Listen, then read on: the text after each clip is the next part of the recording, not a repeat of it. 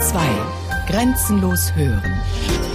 Radiospitzen, Kabarett und Comedy.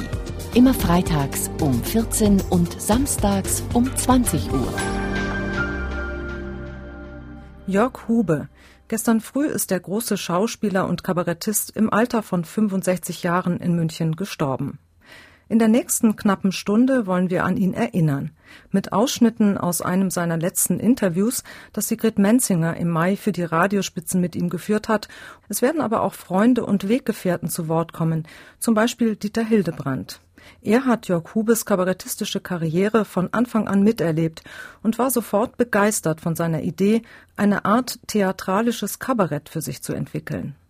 Schon sein erstes Programm war alles andere als leichte Kost und zündete keineswegs auf Anhieb beim Publikum. Später dann aber umso mehr. Darüber hinaus werden nachher auch die Mitglieder der Biermüsselblasen von ihren vielen gemeinsamen Projekten mit Jörg Hube erzählen. Jörg Hube galt zeitlebens als durch und durch bayerischer Schauspieler und Kabarettist, so sehr, dass er immer mal wieder die Frage zu hören bekam Hube, wo ist dein R? Dabei war Jakube eigentlich ein Preuße, jedenfalls von Geburt, denn das Licht der Welt erblickte er 1943 im brandenburgischen Neuruppin. Von dort zog die Familie aber schon bald nach Bayern, genauer gesagt nach Diesen am Ammersee. Die Schule hat Hube bereits vor dem Abitur abgebrochen, weil er damals schon wusste, was er eigentlich wollte, nämlich auf die Bühne. Das dazu notwendige schauspielerische Handwerk erlernte er dann an der Münchner Falkenberg-Schule und am Mozarteum in Salzburg. Seine ungewöhnliche Vielseitigkeit machte ihn seit den 1970er Jahren nicht nur zu einem gefragten Theaterschauspieler, sondern er hatte auch große Erfolge beim Film und im Fernsehen. Vielen wahrscheinlich in besonderer Erinnerung seine grandiose Darstellung des Kommissar Grandauer in der Löwengrube. Darüber hinaus konnte man ihn bei unzähligen Lesungen erleben, besonders auch hier bei uns im Bayerischen Rundfunk. Dass er daneben überhaupt noch Zeit gefunden hat fürs Kabarett, ist erstaunlich, aber nur auf den ersten Blick. Wer ihn kannte, der wusste, wie wichtig ihm dieses zweite Standbein immer gewesen ist. Vor der Sendung hatte ich Gelegenheit, mit Dieter Hildebrand, der gerade in Berlin ist, zu telefonieren und habe ihn zuerst gefragt, was ihm durch den Kopf ging, als er vom Tod seines Freundes Jörg Hube erfahren hat. Na, vieles ist mir durch den Kopf gegangen, nämlich die Art und Weise, wie wir uns kennengelernt haben und äh, auch die Art, wie er gearbeitet hat und die Tatsache, dass ich ihn sehr respektiert und sehr gelebt habe und die Tatsache, dass ich Grund habe, traurig zu sein. Denn äh, dieser Mann ist äh, um 20, 30 Jahre zu früh gestorben. Aber diese Krankheit ist einfach grauenhaft. Ich kenne sie, weil mein Freund Sami Drechsel ist daran auch gestorben. Und deswegen bin ich besonders traurig auch. Können Sie sich noch daran erinnern, wie Sie sich kennengelernt haben? Ja, wir haben, äh, wir haben damals einen Kollegen gehabt, der hat ein Programm gemacht bei uns in der Lach- und Schießgesellschaft. Und äh, irgendwie gefiel uns das nicht und wir hatten das Gefühl, der brauchte einen Partner. Und in diesem Moment, wo wir eigentlich gesucht haben nach einem Partner, bekam ich einen Anruf von dem Abteilungsleiter vom Bayerischen Rundfunk, vom, vom Radioprogramm, Helmut Kirchermer, und sagte, wenn ihr jemanden sucht, der sehr begabt ist, ich habe hier eine Kassette, ich schicke euch die. Ich habe die Kassette abgehört und das war Jörg Hube, den damals noch keiner kannte, der kam aus Salzburg von der Schauspielschule und dann habe ich diese Kassette gehört und habe gesagt, das ist ja toll. Das ist ja ein unglaublich großer, großes Talent. Und dann kam er bei uns auf die Bühne und hat natürlich sofort dieses Programm gerettet. Und dann leider Gottes ist er dann nicht mal bei uns geblieben, weil er hat dann durch die Tatsache, dass er so gut war, so viele Angebote gehabt, so dass er dann ein eigenes Programm gemacht hat. Und dann kam er, natürlich, weil er von Haus aus ein Schauspieler war, dann kam er ans Theater, dann kam er zu den Kammerspielen, dann kam er zu Dieter Dorn, dann kam er ins Residenztheater und da war er längst ein Star geworden, ein, einer von den ganz Großen. Aber er hat ja sein wichtigstes Anfangsprogramm, wenn man so sagen will, nämlich den ersten Herzkasperl in der Lach und Schieß aufgeführt. Das war Mitte der 70er Jahre. Ja. Und er war, glaube ich, am Anfang von seinen Qualitäten als Kabarettist gar nicht so überzeugt. Aber Sie offenbar schon. Wir sofort. Der Jörg war immer geplagt von Selbstzweifeln. Jörg war nie zufrieden mit sich. Er war hochkritisch gegen sich selbst. Und er hat immer seine Qualitäten unter den Scheffel gestellt, weil wir immer gesagt, Jörg, bitte mach dieses Programm, es ist großartig. Nur die Premiere, die er bei uns gemacht hat, die war natürlich ein bisschen daneben gegangen.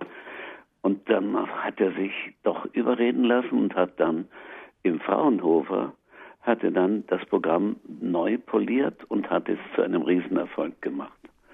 Und dann hat er ja, glaube ich, vier oder fünf Versionen davon gebracht. Von dem berühmten Herzkasperl. Ja. Das war für ihn eine sehr wichtige Figur. Was glauben Sie, Herr Hildebrand, was diese Figur mit Jörg Hube selbst zu tun hatte? Man hat das Gefühl, das hat schon viele autobiografische Züge gehabt. Die waren identisch. Dieser Herzkasper und der Hube, überhaupt der Hube und sein Leben, das war alles identisch. Der Hube war, man sagt das so, der war echt. Der hatte nicht gespielt, der hat, sein Leben war so, wie er auf der Bühne war. Und äh, der Hube war immer voller Grimm, aber natürlich auch heiter. Und er hat es geschafft, diesen Grimm, dieses grimmige Lachen zu erzeugen. Und äh, jedes Mal hat man das Gefühl gehabt, dieser Zorn bringt ihn, der, der bringt ihn noch einmal um. Es wird, er wird, er packt das nicht. Aber er hat es natürlich immer gepackt. Ich bin begeistert gewesen von ihm. Ich habe fast alles, was er gemacht hat, gesehen. Auch seine Fernsehleistungen, die er gebracht hat. Und auch dieser Kriminalbeamte in, in der Löwengrube, eine hinreißende Rolle, mhm. wo er drei Generationen gespielt hat. Den aus der Kaiserzeit, den in der Nazizeit und den danach. Und äh, das, war, äh, das war großartig.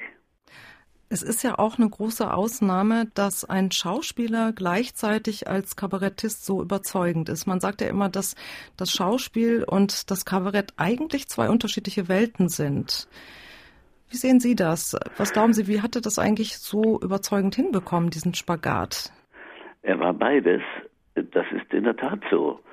Das Theaterspielen bedeutet ja, dass man die vierte Wand hat, dass also die Wand zum Publikum nicht existiert für den Schauspieler, während der Kabarettist diese vierte Wand praktisch braucht. Das ist sein Auftritt.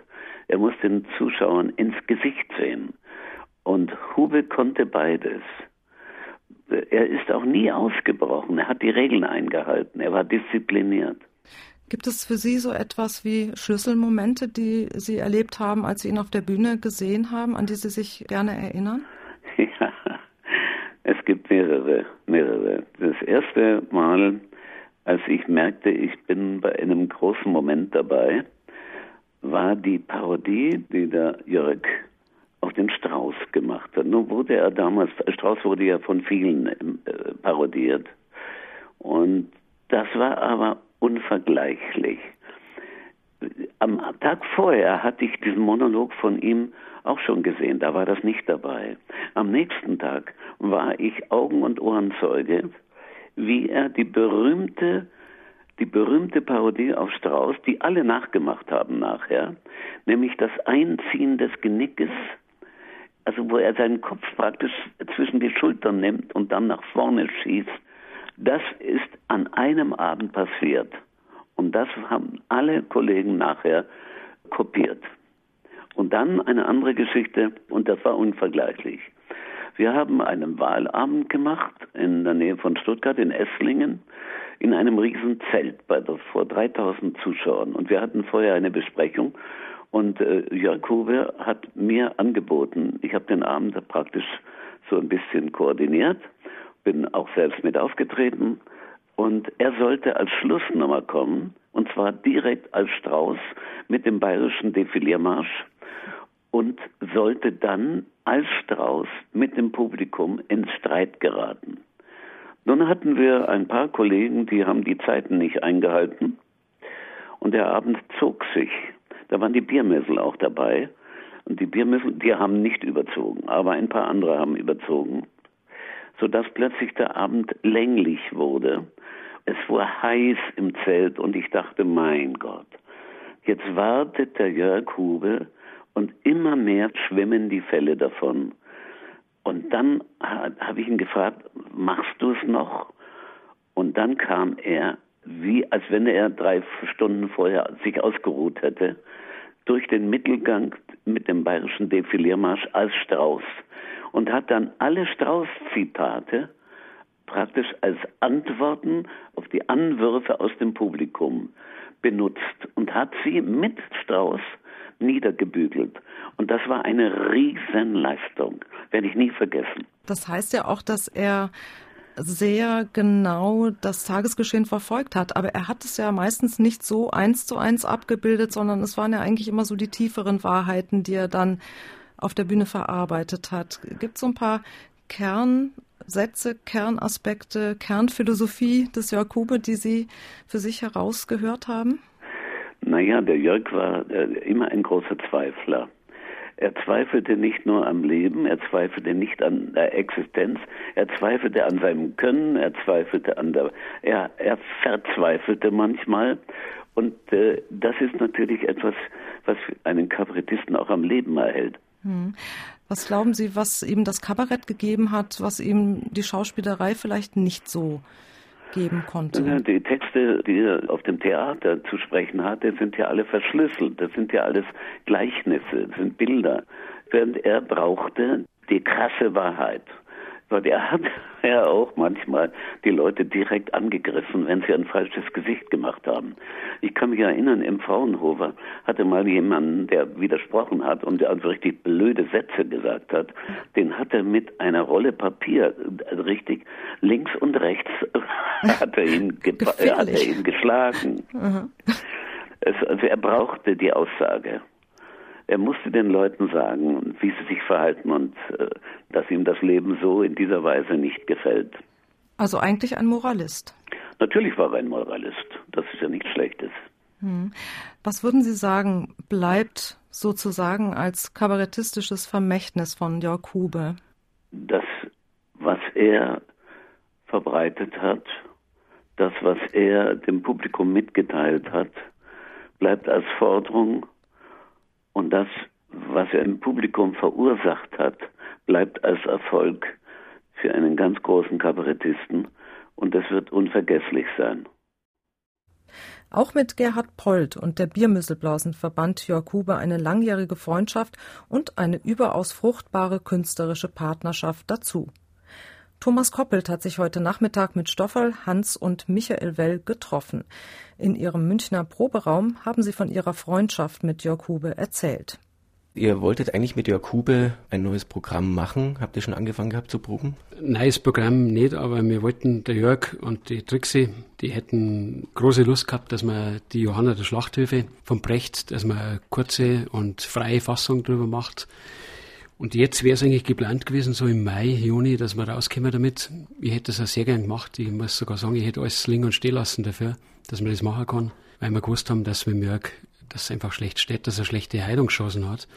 Aber ich habe das Gefühl gehabt, der Gedanke droht, dass man das mit ihm zusammen macht, das hat ihn irgendwie, hat ihm richtig Auftrieb gegeben. Jedenfalls kurzzeitig. Das heißt, er war ein Mensch, der auch sehr viel Energie dann aus der Arbeit geschöpft hat.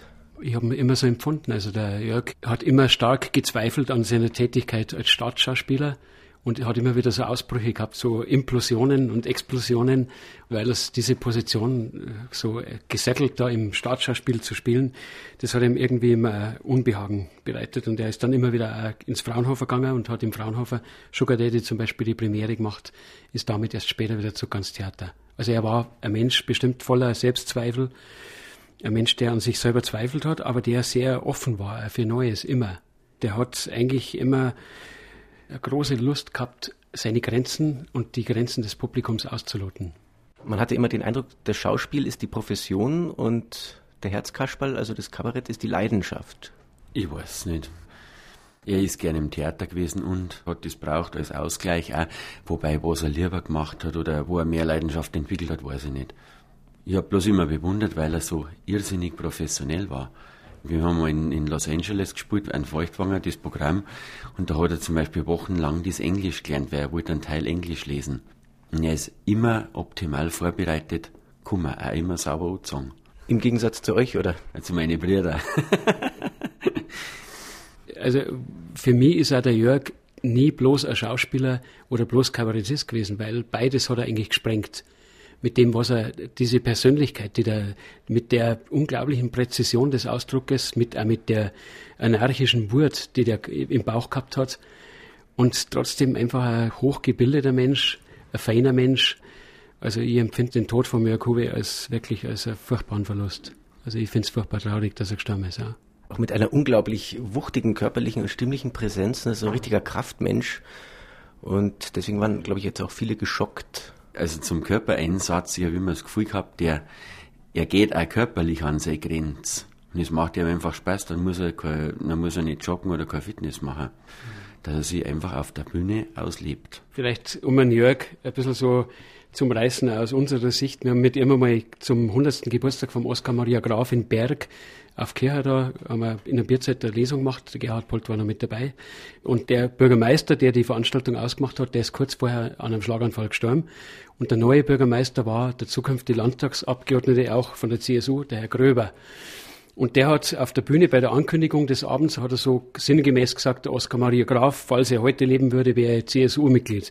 Worauf der Hube hinten schon, wir waren ein bisschen abgegrenzt, hoho, hoho, was, was, was, was, was? Und sie ist rausgestochen hinter der Bühne. Und das war der ganze Abend, immer bevor der Jörg einen Text gelesen hat, hat er irgendwie auf das Bezug genommen und hat den, von Gröber Nacktarsch war das war nicht das Geringste. Also hat wirklich, der hat eine unglaubliche Wut und auch eine Kompromisslosigkeit dann gehabt, eine Unbestechlichkeit. Der hat das als Unverschämtheit empfunden, hat das gesagt, ja. klipp und klar gesagt und hat sich dagegen gewehrt. Auch vor 2000 Leuten. Und das war, das war der Jörg. Und er hat sich auch mit dem Oskar Maria Graf, habe ich das Gefühl gehabt, immer identifiziert. Man kann sagen, vielleicht der Jörg Hube ist in keinster Weise ein, der Horm ist der Hornbayer, sondern wirklich der Jakobe ist ein Oskar Maria Graf, ein früher Ludwig Thoma Feuchtwanger in die Richtung Mensch. Und der Jakobe ist wirklich ein Mensch gewesen, den man so mit, der, mit einem altmodischen Begriff umschreiben kann, mit der Haltung. Der hat immer so innere Haltung gehabt und eigentlich, so banal sich das anhört, aber er war immer ein Mensch, der auf der Seite eigentlich der Schwächeren war. Also das, das ist auf seiner, das ist aus seiner Ding immer, aus, aus jedem Programm ist das herausgekommen, auch wenn er gesehen hat, was die Kleinbürger was, was da äh, oft an, an Stumpfheit und Dumpfheit da ist. Und trotzdem, der Jörg, der hat, aber er hat gewusst, woher, die haben keine Chance. Also die haben in vielerlei Hinsicht keine Chance und dafür hat er sich eingesetzt. Und diese Haltung bei ihm, das ist ja, die, die ist ja das gewesen, warum man sich nicht da irgendwie in einer äh, Bussegesellschaft verloren hat oder in einer Werbegesellschaft oder was, wo man sich selber irgendwann einmal als Markt, auf dem Markt verkauft, als Marktprodukt. Das hat er nie gemacht. Und das ist, das ist eben der, der Begriff Haltung. Dieses gnadenlose er sich selber zerfleischen in seiner Rolle als Kabarettist, wie er sich selber gesehen hat. Und da hat er sich überhaupt nicht geschont. Und das hat er sich wirklich gnadenlos damit auseinandergesetzt, was er für eine Rolle in dieser Gesellschaft spielt. Und wie privilegiert er ist auf der einen Seite. Und deswegen wahrscheinlich auch immer die Konflikte mit seiner Rolle als Schauspieler am Theater. Es gibt ja eine sehr schöne Stelle in dieser Oskar Maria Graf Lesung, wo es um den typisch bayerischen Humorbegriff geht. Der Witz ist denkerisch und rechthaberisch, er verlangt Schärfe und will treffen. Das liegt uns nicht. Bei uns hat man Humor, das ist etwas Absichtsloses, Kamottes, Barockes, etwas mit vollem Behagen Ausschöpfendes, Unterhaltliches. Jetzt trifft keine dieser beiden Definitionen eigentlich auf euch und auch auf den Jakube zu. Das liegt irgendwo dazwischen, oder? Weil absichtslos ist der Humor von Jakube und auch eurer nicht gewesen. Ja, also eher beides immer sowohl das Denkerische als auch das, also der Kopf und der Bauch, den hat der Jörg einfach, das hat er gut zusammengebracht. In allem, was er künstlerisch gemacht hat. Und er ist ihm dadurch nie einordnbar gewesen, dass man gesagt hat, das ist ein Intellektueller oder was. Der Jörg hat es ihm zusammengebracht bei ihm als Person. Für mich wunderbar, die zwei Facetten, die der Graf beschreibt. Also ein Kopf und ein Bauch. Wie groß waren denn die Gemeinsamkeiten oder gab es eventuell auch Unterschiede? Ganz streng genommen ist Jakube ja ein Zugereister gewesen aus Neurupping. Gut, er ist am Ammersee aufgewachsen und in München, aber es bleibt das protestantische Elternhaus. Er hat, er hat ja nie gesagt Neuruppin, sondern er hat immer gesagt Neuruppin. Und da ist ja der Ding auch her, übrigens der Karl Valentin. Aber es bleibt das protestantische Elternhaus, das ihn ja zumindest moralisch sehr geprägt hat. Ich habe das überhaupt nie so empfunden, dass der, ich habe den immer als als Deugen gesehen, also von, von eher von München und und ich habe da überhaupt keine Verbindung gehabt. Die hat, wie uns der das verzeiht hat, das war eher was Exotisches, das war so irgendwie lustig. Aber für mich war, ist der Jörg früher bayerischer Mensch wie der Stäuber. Aber es gibt ja diese wunderschöne Geschichte, wirklich, ich war dabei, wie das, das hat er im Programm gehabt, im Wirtshaus von meinem Bruder, von Bertedras, wir da so Mitspieler, die das Programm begleitet haben musikalisch und wir dann einer irgendwann, der schon ziemlich viel Schnaps hat, der kleine Peter, wie der aufsteht und dann irgendwie einen Witz erzählt. Und dann ist der aufgestanden und hat gesagt, Hube, wo ist dein R? Das, hat, das hat der, der Jörg im Programm wunderschön eingebaut. Ich war da mit dabei und ich habe auch ehrlich, ich habe hab mir immer die ganze Zeit gedacht, jetzt passiert was auf der Bühne, jetzt schäbert's gleich so. Aber es hat sich dann in die Richtung aufgelöst. Und das ist auch der Jörg gewesen, dass er sowas dann auch mit eingebaut hat. Gell? Er hat sich ja selbst als jähzornig beschrieben und in seinen Rollen ist er gern so als sympathischer Krantler aufgetreten. Wie war denn die Zusammenarbeit? Ich habe einen Jörg nie als jähzornig erlebt, habe aber von Bekannten gehört, dass das gibt. Aber wir so haben wir nicht so erlebt. ich habe einen Jörg einmal im Theater an der Stelle, wenn wir gefragt haben, ob er Regie wieder übernehmen darf, da bei dem offenen Vollzug damals, das hat der Urs Wittmer dann gemacht. Und dann ist er irgendwie in, in Rage gekommen, zwar wegen dem Scheiß Theater, ich will nicht mehr, ich will weg von diesem Subventionsbetrieb, ja, steht mir bis nach oben. Und so, er hat wirklich, er hat einen richtigen Ausbruch gekriegt und er war damals auch, er ist dann wirklich, er hat zu alle gesagt, er hört auf, er macht nichts mehr an diesem Haus und so. Aber das, der Don hat dann gesagt, das dauert ein halbes Jahr, dann ist das wieder vorbei. Wie habt ihr euch denn kennengelernt? Das war, ich glaube, wir haben gespielt zum Zehnjährigen vom Jörg, da haben wir uns wahnsinnig gefreut von ihm und von der Liesel. Liesel Fall. Das haben wir gespielt in der Drehleier damals. Und das eigentlich, damals habe ich ihn erst so eigentlich richtig kennengelernt. Der Jörg ist auch immer, der, der, der hat immer einen Bezug gehabt zur Volksmusik und zum Volkstanz und Volkslied. Das hat er, er hat immer wieder was eingebaut gehabt ins Programm. Auch. Er hat auch gern gesungen und er hat das sehr gern. Hat bei uns bei der Lesung, bei der Graflesung und wann ich mal gestorben soll hat er immer das eine Strophe gesungen. Was war denn für eine?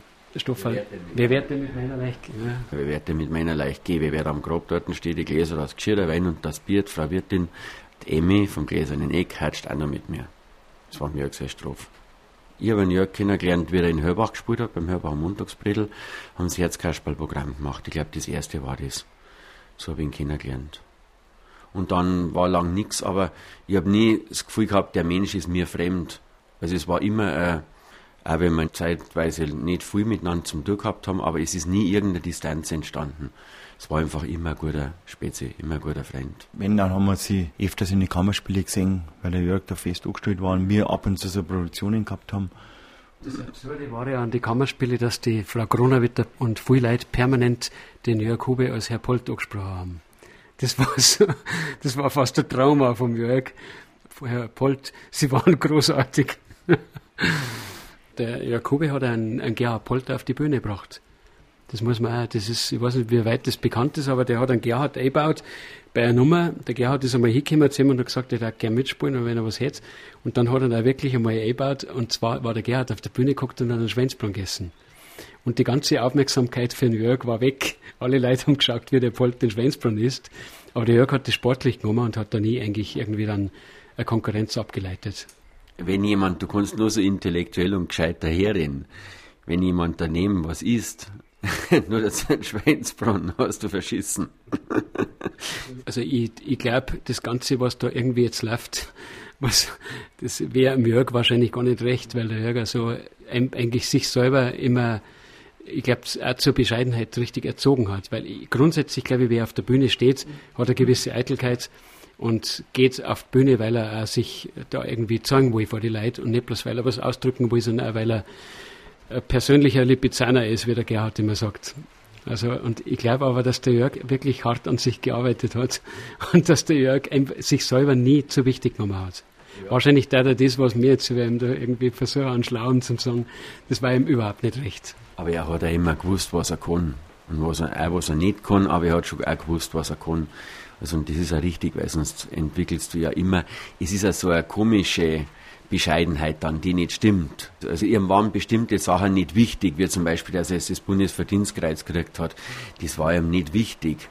Aber er hat genau gewusst, was er kann und dass natürlich das Bundesverdienstkreuz schon ganz anders, viel unbedeutender gekriegt haben. Was, was der Jörg auf alle Fälle, was ich schon sehr bewundert habe, dass der Jörg nie irgendwie mitgeschwommen ist in dieser Promi-Soße da wo viel sich ja wirklich von Kollegen, von denen man das nie für Möglichkeiten hat, wo die sich da dafür hergeben haben und wo die da ihr Glück drin gefunden haben. Da war der Jörg einfach zu gescheit. Und das hat er, glaube ich, von Haus aus auch durchschaut, wie hohl das ist. Und das war ihm, im Gegenteil, ich glaube, es war ihm sogar ein Gräuel. Wie werdet ihr euch jetzt vom Jörg Hupe verabschieden? Für mich äh, ist ein Mensch nicht weg, wenn er gestorben ist. Weil die Erden verliert nichts. Genauso wie der Mozart nicht weg ist oder wie der Beethoven, die leben ja immer noch weiter und so ist so ist eigentlich mit jedem Menschen. Jeder hat Spuren und hinterlässt bestimmte Sachen. Und der Jörg hat bei mir jetzt mehr hinterlassen als wir bestimmte andere Leute. Irgendwann wandern wir genauso in die Kisten, verstehst du? Es ist einfach eine ganz natürliche Sache. Und er hat, er hat einen schönen, wenn man jetzt von einem schönen Tod reden kann oder von einem würdigen, sagen wir, das hat er gehabt. Und ich weiß bloß, dass er ruhig eingeschlafen ist. Und das ist ihm gegönnt. Das würde ich mir für mich auch wünschen ich sehe das schon als großen Verlust, dass man mit Jörg nicht mehr spielen kann. Dass man mit dem nicht mehr die Lesungen machen kann. Das ist mir nur so unglaublich viel, ist mir noch gegenwärtig. Also was ich, den Graf werde ich nie anders lesen als mit der Stimme von Jörg. Ich glaube, das geht mir wie viele andere Kollegen und, und Freunde so, dass man das eigentlich erstmal gar nicht so realisiert noch, dass man nicht mehr auftritt miteinander und dass einfach ein Mensch weg ist.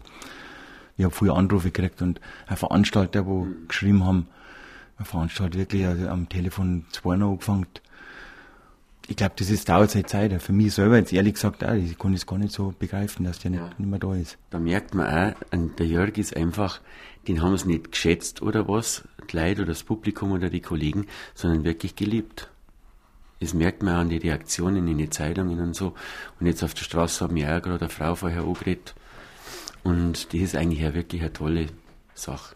Habe gestern die Kinder gesagt, dass der Jakobi gestorben ist. Dann haben die gesagt, was, Papa? Der Grandauer ist tot. Thomas Koppelt im Gespräch mit den Well-Brüdern heute Nachmittag in München. Sie hören die Radiospitzen auf Bayern 2, heute mit Erinnerungen an den Schauspieler und Kabarettisten Jörg Hube, der gestern früh gestorben ist.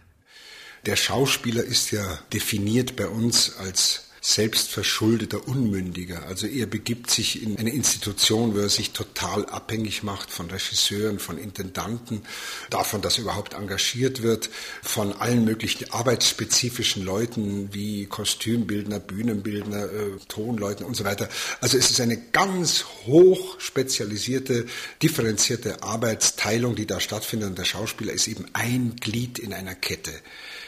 Beim Kabarett ist der Schauspieler Schrägstrich Kabarettist in seiner ganzen Fülle existent. Und zwar schon deswegen, weil er ja heutzutage im allermeisten Fall seine Texte selber verfasst, selber schreibt. Das heißt also, beim Schauspieler werden Sie nie schlussendlich wissen, außer er äußert sich neben der Bühne, was er denn denkt was er denn für eine Haltung hat. Und ich sage manchmal auch scherzhaft, äh, Opportunismus ist eine Schlüsselqualifikation des Schauspielberufs. Das kann man nun vom Kabarettisten wirklich nicht sagen, denn dort gehört quasi die Konfession, das Bekennen zu etwas, sowohl zu positiven wie gegen äh, negative Dinge gehört zur Basis der Arbeit. Insofern sind es zwei völlig losgelöste Arbeiten. Das eine ist das Kabarett, wo man das Gefühl hat, es geht ja bei mir so weit, dass ich sage, wenn ich tingeln gehe, dann fühle ich mich wirklich als, als ganzer Mensch, ja nahezu als Gesamtkunstwerk. Und das beginnt damit, dass ich meinen ganzen Krempel, Tonanlage, Lichtanlage, Kulissen, Requisiten einpacke, im Schweiße meines Angesichts irgendwo hinfahre, eine Stunde, eineinhalb Stunden, es dort auspacke, es in zwei Stunden aufbaue, dann zwei oder zweieinhalb Stunden spiele, dann packe ich es wieder ein, schwitzend wie eine Sau und dann fahre ich nach Hause und dann habe ich das Gefühl, ja, ich habe diesen Tag gelebt. Und zwar ich habe gelebt. Das Kabarett als Möglichkeit, den vielfältigen Zwängen, den ein Schauspieler sich am Theater beugen muss, zu entfliehen. Jörg Hube in einem seiner letzten Interviews. Sigrid Menzinger hat es Anfang Mai für die Radiospitzen geführt, als er mit dem Bayerischen Kabarettpreis für sein Lebenswerk geehrt wurde. Mit dem Deutschen Kleinkunstpreis und dem Deutschen Kabarettpreis war er bereits in den 90er Jahren ausgezeichnet worden. Herz Kasperls Altstadtfunk hieß Jörg Hubes erstes Programm, mit dem er zusammen mit seiner damaligen Partnerin Elisabeth Fall 1975 in der Münchner Lach- und Schießgesellschaft auftrat, vor nunmehr über 30 Jahren. Das war der totale Flop. Wenn ich mich daran zurückerinnere, graust es mir noch heute. Na, jedenfalls haben wir dann acht Vorstellungen gespielt und habe gesagt, na, also, dieses Martyrium machen wir nicht mit. Es war Sommer, es sind eh keine Leute gekommen. Wenn, dann waren es die falschen Leute. Und dann habe ich aufgehört. 75, unmittelbar danach, habe ich die erste Uraufführung vom Krötz im modernen Theater gespielt als Schauspieler und da war ich gewissermaßen rehabilitiert und hatte auch wieder etwas mehr Selbstbewusstsein und bin dann auf die Suche gegangen, wo man dieses Herzkasperl-Ding spielen könnte. Da war ich bei der Maximanuel Brauerei und da und dort und dann kam ich ins Fraunhofer. Im Fraunhofer saßen zwei, drei Wirte und ich habe gesagt, kann ich einmal mit euch sprechen? Ja, sitzt ihr mal dahin, wir essen gerade. Und dann haben sie erst zu Ende gegessen und dann habe ich wie so ein Bittsteller gesagt, ob ich vorschlagen könnte, dass ich da vielleicht einmal spiele. Ja, das kannst du mal probieren. Und dann habe ich es halt probiert und so ist das langsam entstanden. Die erste Vorstellung damals, da waren wir zwei Leute auf der Bühne, sieben im Publikum, davon waren fünf bekannte und zwei zahlende Gäste. Also so hat es angefangen und dann ein Jahr danach hat der Michael Frank in der Süddeutschen Zeitung noch einmal eine Kritik geschrieben und da war das plötzlich dann Kult. Als Bühnenschauspieler hatte Jörg Hube also nach Münchner Falkenberg-Schule und Salzburger Mozarteum bereits einen Namen und auch erste Erfahrungen mit dem Kabarett. 1971 bereits trat er mit dem Münchner Kabarettisten Helmut Ruge eine Zeit lang als Hammersänger auf. Was ihm aber wenig später buchstäblich ans Herz wachsen sollte, war der Herzkaschball. In diesem Wort steckt der Herzinfarkt ebenso wie der Kaschball. Der Herzkaschball, freundlich und bedrohlich zugleich, wurde so zum alter Ego des Kabarettisten Jörg Hube und erschien fortan als titelgebende Figur in allen Programmen, von Herzkaschballs Altstadtfunk 1975 bis Herzkaschballs Heer- und Hinrichtung, die 2003 im Münchner Cuvier-Theater Premiere feierte. Dem echten Kasperl ist Jörg Hube schon als Bub im Münchner Marionettentheater begegnet, in der Figur des Wiener Hans Wursten Strawanski, eine prägende Kindheitserfahrung. Später dann hat er viel über die Geschichte des Kasperls nachgelesen. Der Kasperl ist deswegen natürlich eine faszinierende Figur, weil sie ist eine Variation vom Arlecchino. Und der Arlecchino, der ja in Bergamo in Oberitalien zu Hause ist, das ist eine interessante Geschichte. Woher kommt zum Beispiel dieses Gewand vom Arlecchino, dieses buntscheckige Gewand? Und ich habe natürlich dann nochmal nachgeforscht und es ist so, dass wahrscheinlich im 16., 17. Jahrhundert da in Oberitalien eine große, große Hungersnot war und die Leute praktisch keine Ernten mehr hatten und sich dann die Städte begeben haben, praktisch nach Genua, nach Bologna, nach Venedig und sich dort verdingt haben als Lastenträger, als Diener und sie hatten aber nur ein Gewand wie das halt ist für einen armen Menschen. Und das ging natürlich allmählich drauf und so wurden immer Flecken drauf genäht und noch welche Flecken und noch und dann später sind natürlich, ich sage jetzt immer Designer gekommen, ja, und haben aus dieser Not eine Tugend gemacht und haben so ein schönes Fleckerlgewand gemacht. Das ist der Kasperl. Und der Kasperl im Deutschen, den gibt es ja in allen europäischen Figurationen. Der Kasperl im deutschsprachigen Raum ist vorwiegend der Salzburger Hanswurst. Das ist der Lungauer Hanswurst. Der trägt auch eine Lungauer Tracht. Lungau ist der höchstgelegene Gau im Land Salzburg. Und das waren auch Menschen, die im Winter nichts zum Fressen hatten, weil da war eben der Schnee da oben auf den Tauern. Und dann sind die runtergegangen und haben sich als Gastarbeiter verdingt. Und zwar als Sau- und Krautschneider.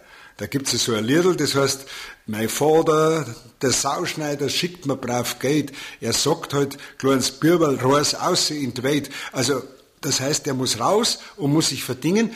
Und jetzt ist das meine Interpretation. Die haben einen anderen Dialekt gesprochen im Lungau und wo die waren, im Innviertel oder unten im Chiemgau oder wo auch immer, im Flachgau, sie sind natürlich verlacht worden wegen ihres Dialekts. Und das haben diese Leute aber gemerkt, dass über sie gelacht wird und haben das professionalisiert, sind auf die Bühnen gesprungen und sind dann bis nach Wien gereist, haben die italienischen Schauspieler verdrängt und sind dann die großen Kasperl geworden. Und so ist praktisch der Kasperl entstanden, der Salzburger Hans Wurst. Der Kasperl ist ein, ja fast muss man sagen, reaktionärer Anarchist. Er schlüpft immer unter der Latte durch. Wenn eine Latte vorgegeben ist, zum Beispiel die Kunst, dann unterminiert er das, indem er seine Lazzi macht, seinen Blödsinn macht. Es muss über ihn gelacht werden. Die ernsthaften Künstler ärgern sich sehr über ihn. Ja, ich habe es auch im Theater gemerkt, wenn ich einmal so Späße gemacht habe. Das war nicht angesagt, weil die kriminelle Energie, die man für ein Kunstwerk des Staatstheaters oder der Kammerspiele aufbringen muss, die gestattet nicht, dass da einer so einen Blödsinn macht natürlich. Und das ist aber die Kraft des Kasperls. Im Grunde ist es so, dass ich von meiner Kindheit an äh, den Kasperl spielen musste, damit ich überhaupt äh, sozial akzeptiert wurde. Weil es stand schon in der Heimhauser Straße in meinem ersten Schulzeugnis, Jörg ist ein jähzorniger Bub. Das mag mit meiner Kindheit zusammenhängen und so weiter. Und das stimmt ja auch. Man versucht dann diese self-fulfilling prophecy, damit man wer ist, versucht man diesem Satz nachzukommen. Ja. Ich war immer jähzornig, aber zugleich war ich natürlich immer schlanker, ein Schluri und habe versucht, mich dadurch, dass ich nicht greifbar war mit meinen Witzchen und Attitüden, mich irgendwie zu entziehen der Sanktionierung. Und so ist der Kasperl in mir gewachsen, bis er sich dann professionalisiert hat. Einen Großmeister der Kleinkunst hat man Jörg Hube genannt und einen abgrundtief bösartigen Moralisten. Das war bei der Verleihung des Deutschen Kabarettpreises 1997 im Nürnberger Burgtheater. Der Moralist hat immer irgendwas Pädagogisches, immer irgendetwas ethisch angebundenes. Ich vermute, das ist auch etwas, was mit der Kindheit zusammenhängt, mit der Sozialisation. Also ich bin eigentlich in einem evangelischen Haus aufgewachsen. Also jetzt nicht bei Pfarrers oder so, aber meine Mutter war evangelisch. Diese evangelische Moral, diese Rigidität, dieses Gewissen, das in einem steckt, das macht es einem übrigens schwer dann im Leben, wenn man merkt, dass man doch Verwerfungen und Brüche hat, weil man ständig mit diesem Gewissen konfrontiert ist. Da haben es die Katholiken leichter, die gehen beichten und dann ist die Sache erledigt. Unser einer muss mit ihm immer umgehen und hat ein schlechtes Gewissen. Und natürlich, das ist der moralische Hintergrund meiner Arbeit. Und im Grunde ist es halt so, man schaut auf die Welt, auch jetzt, wo man alt ist oder älter ist und sich mit ihr in gewisser Weise versöhnt hat, wenn man weiß, man hat nur eine gewisse Lebensspanne noch. Aber das halbe Leben habe ich auf die die Welt geschaut und haben gedacht, es ist ungerecht. Es ist ungerecht, wie satt wir leben, wie gut es uns geht, wie schlecht es manchen Menschen geht und wie viele Menschen betrogen werden durch die Politik, durch die Ökonomie. Und diese Wut, diese unbändige Wut, zusammen mit einem gewissen moralischen Anspruch, die hat sich halt in mir artikuliert und dann auch als Kasperl, als Kabarettist artikuliert.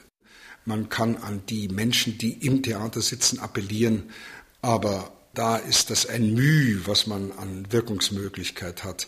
Insgesamt äh, wird man das nicht können. Nein, es ist eher so, dass man das zu seiner eigenen Hygiene betreibt. Die Benennung des Ist-Zustandes, der führt einem evident vor Augen, demoralisiert unsere Gesellschaft ist. Und das löst ja auch bei manchem Abwehr aus, bei anderen wieder höchste Freude, dass überhaupt jemand das nochmal artikuliert. Ja? Und bei mir war es auch so. Ich habe natürlich immer auch diesen Rückschluss auf mich selber gezogen. Also es war nicht das Feindbild nur der Politik oder nur der Banker oder wer auch immer, das mich bewogen hat anzugreifen, sondern auch meine innerste Verfassung. Ich habe immer versucht, das rückzukoppeln auf mich, denn ich habe sehr früh, natürlich in banalisierter Form, wir nennen das heute Küchenpsychologie, habe ich mich mit Sigmund Freud beschäftigt und mit C.G. Jung und so weiter, mit Adler und habe also die Psychoanalyse doch als ganz wesentlich für die Möglichkeit des eigenen Umgangs mit mir betrachtet. Und so ist auch immer natürlich der Angriff gegen die anderen, der Angriff gegen mich selbst da gewesen. Und das ist nun wieder etwas, wo sich das Publikum einklinken kann und manchmal ihm der Atem stockt, wie er mir ja auch manchmal gestockt hat beim Niederschreiben. Und übrigens, das ist ja immer die Frage, didaktisch, was ist dem Publikum noch zumutbar? Wo geht der Rollladen runter und keiner will es mehr wissen? Oder was kann ich noch wie vermitteln? Das sind Fragen, die sich jeder Lehrer stellen muss in seinem Curriculum und natürlich im Grunde auch jeder ernsthafte Kabarettist. Sigurd Menzinger vor wenigen Wochen im Gespräch mit Jörg Hube.